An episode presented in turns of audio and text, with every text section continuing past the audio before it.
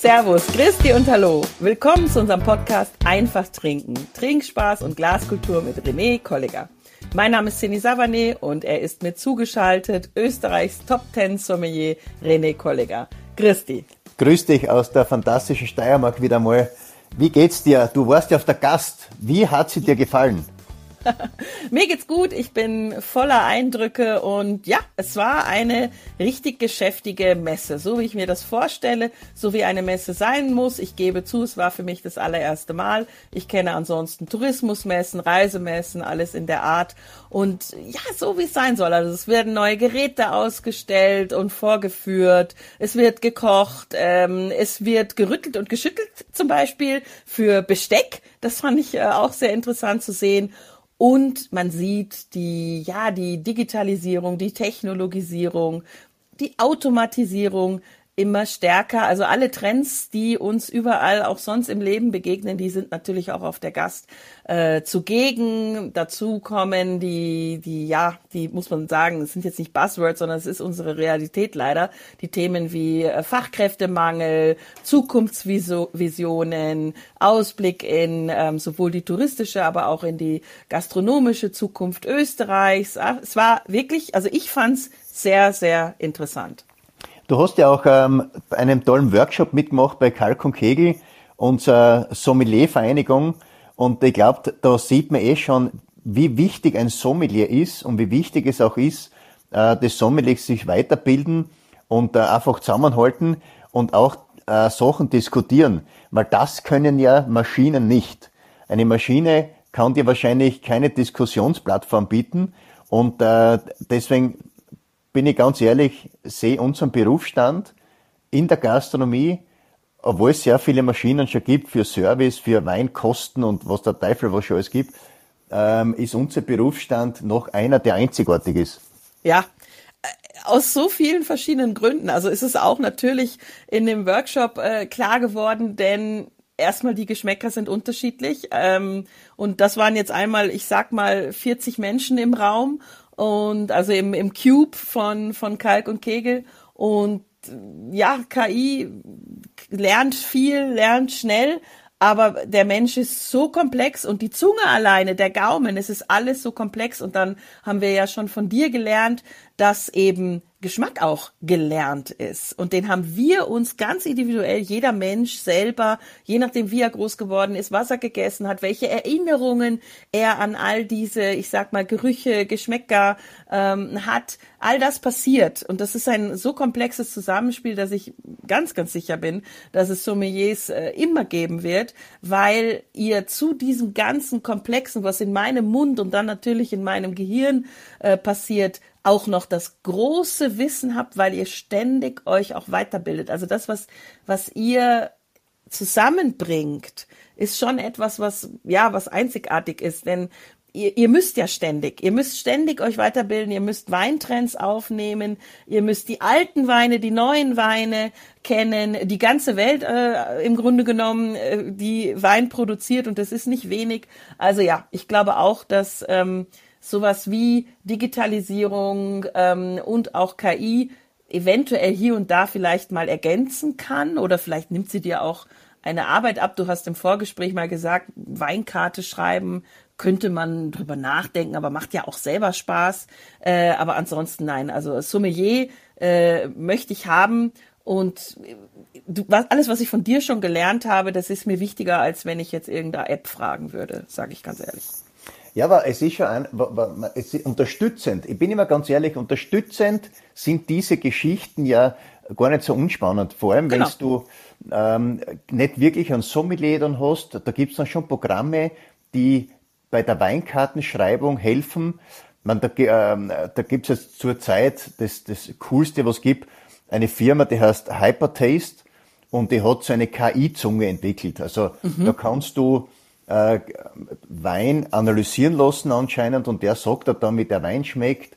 Und ähm, für mich das Spannendste zurzeit ist ja ChatGPT, weil ich habe jetzt einmal ein paar Wein äh, für mich privat ein paar Weinverkostungen machen, also Weinbeschreibungen machen lassen und es ist ja richtig cool, was da rauskommt.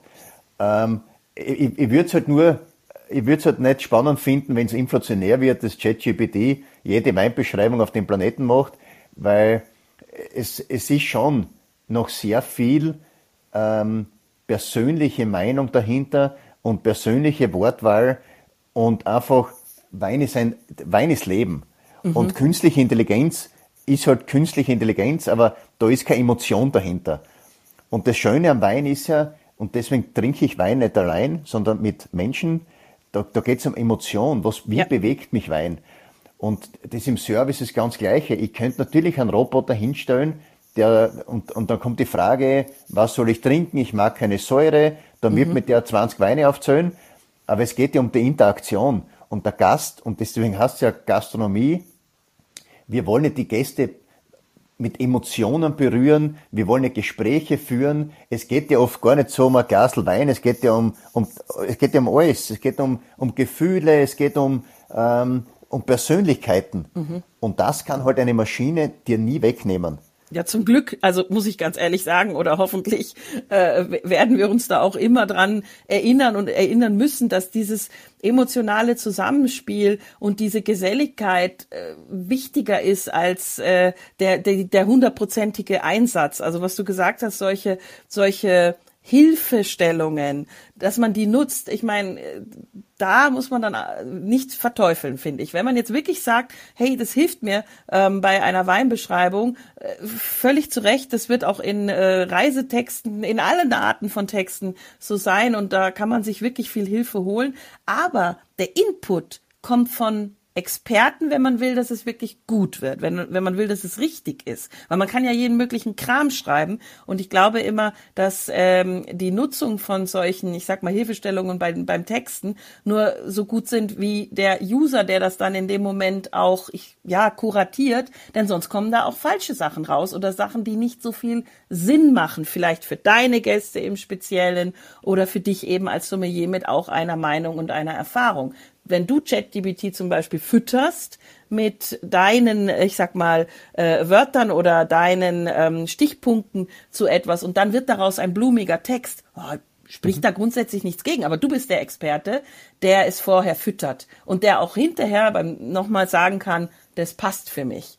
Dann Richtig. macht das Sinn und das sehe ich auch. Das ist im Grunde genommen es ist nicht schwarz und es ist nicht weiß, wie so vieles im Leben. Es kann unterstützen, aber es darf bitte nicht 100 Prozent einnehmen. Und genau das Gleiche ist es bei all diesen Küchengeräten, bei Robotern, ähm, bei Digitalisierungsmöglichkeiten, die ich jetzt auch auf der Gast gesehen habe.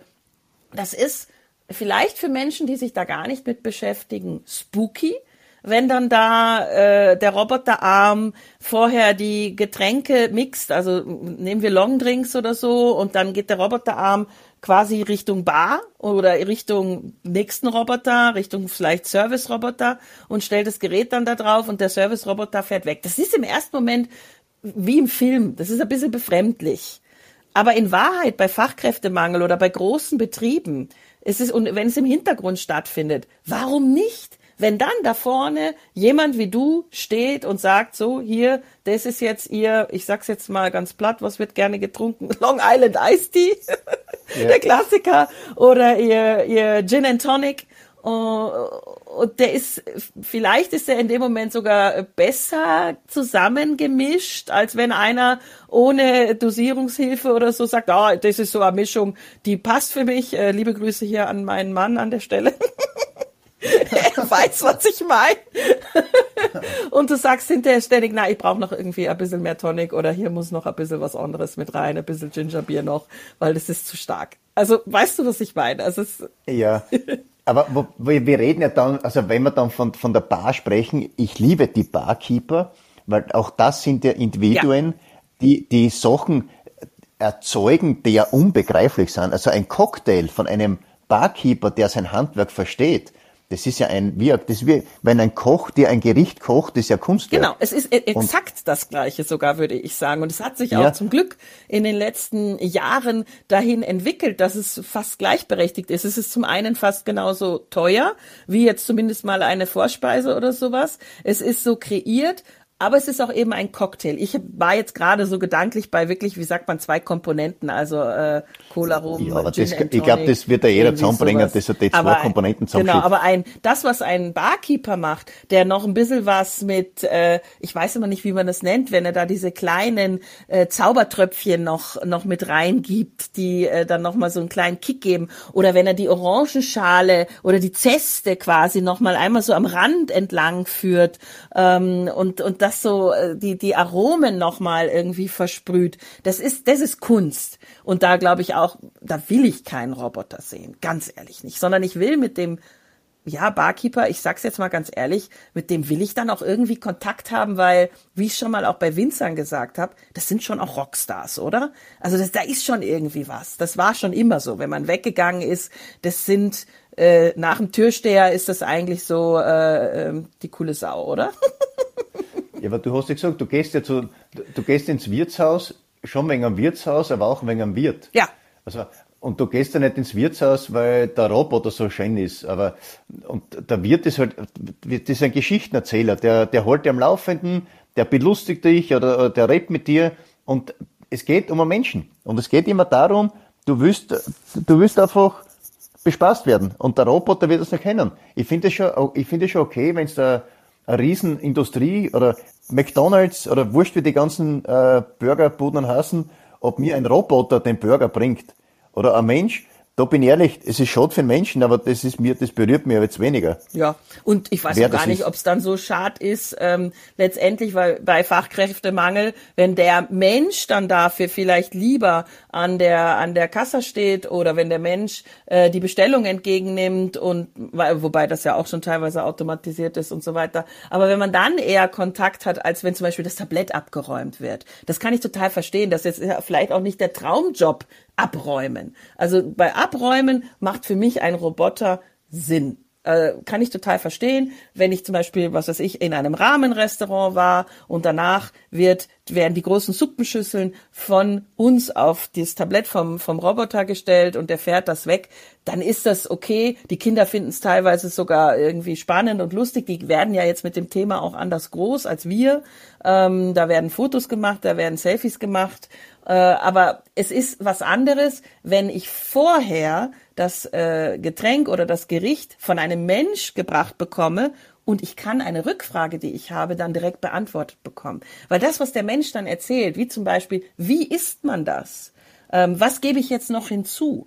Ähm, die, diese ganzen Geschichten drumrum, die kann dann halt der Mensch. Genau. Und deswegen sind wir Dienstleister und wir sind alle miteinander Dienstleister und äh, ich, ich rede tausendmal lieber mit einem Kellner oder einer Kellnerin, als wenn ich da so einen Blechhäfen habe, der mir irgendwas bringt.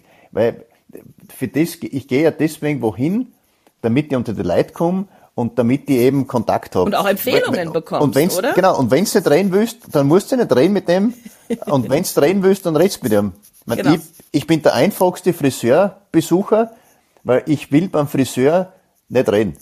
Das, das, ich bin ganz einfach und das ist eine Base gemeint und meine Friseurinnen wissen schon, wenn ich dort sitze, schneidet man die Haare und fertig. Aber das ist das Gleiche, wenn ich ins Restaurant gehe. Wenn ich nicht, wenn ich nicht reden will, dann rede ich nicht. Und wenn, dann will ich. Aber wenn ich dann reden will, dann will ich schon eine Antwort kriegen und dann bringt mir dieser Roboter äh, nicht viel. Aber wie gesagt, in Großbetrieben finde ich es okay.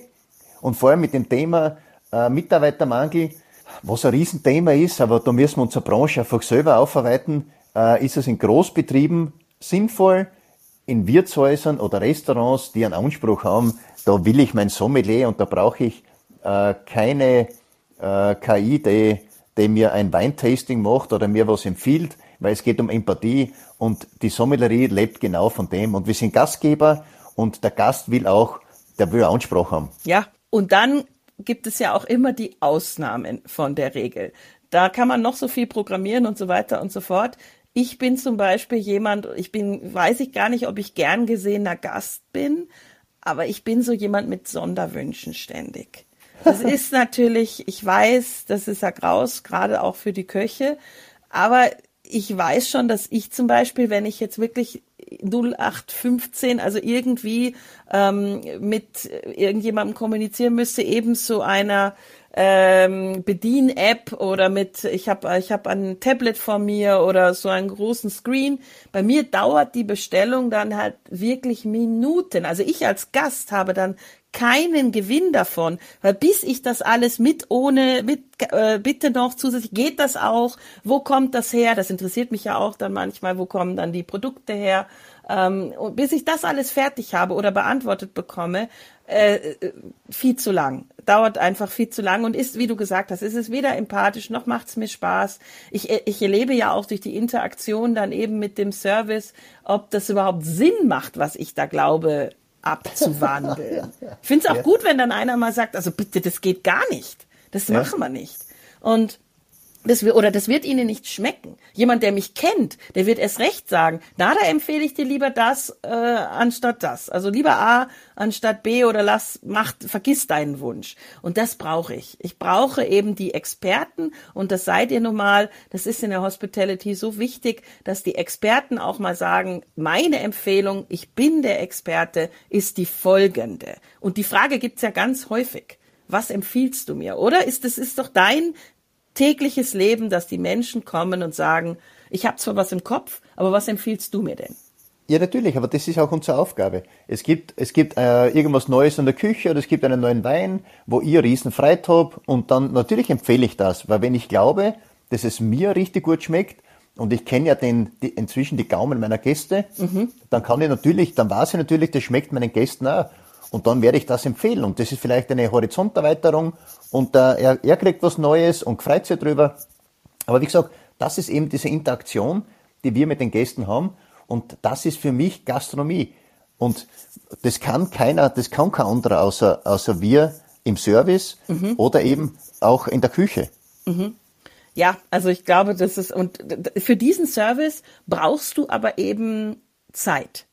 Das heißt, wenn dir dann wiederum, ich sag mal, die Automatisierung hilft, mehr Zeit zu haben am, am Gast, dann ist es eine Win-Win-Situation.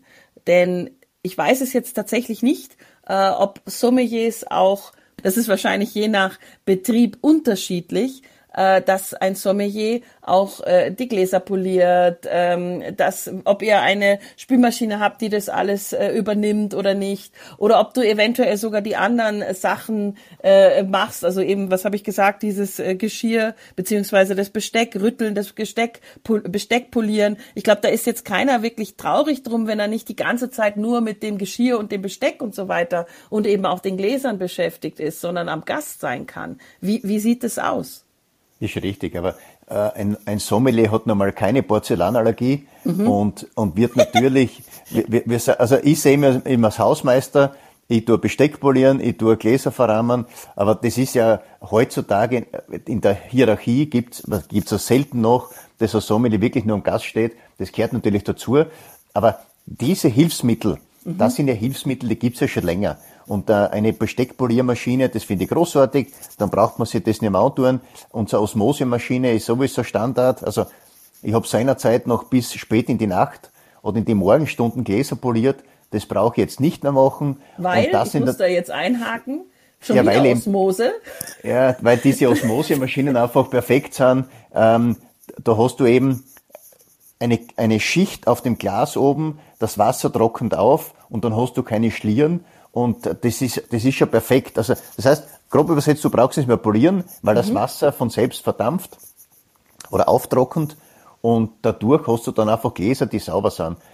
Und diese Hilfsmittel, das ist ja, das, bin ehrlich, das ist inzwischen Standard und das finde ich super, aber wie gesagt, ähm, unsere Aufgabe und das ist unsere Stärke auch, der, wir sind am Gast halt richtig stark, und alles andere, das müssen wir sowieso nebenbei machen. Mhm. Das, wird, das wird nicht ausbleiben. Mhm.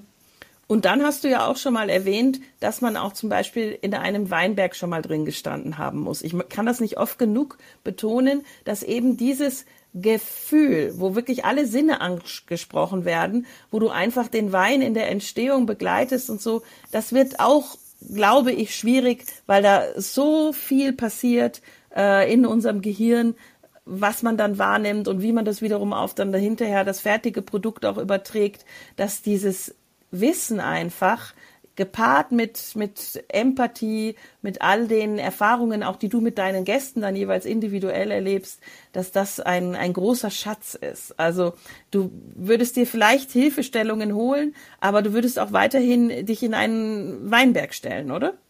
Natürlich. Ich glaube, zusammenfassend muss man sagen, dass eben die Geschichten, die ein Sommelier erzählen kann oder mhm.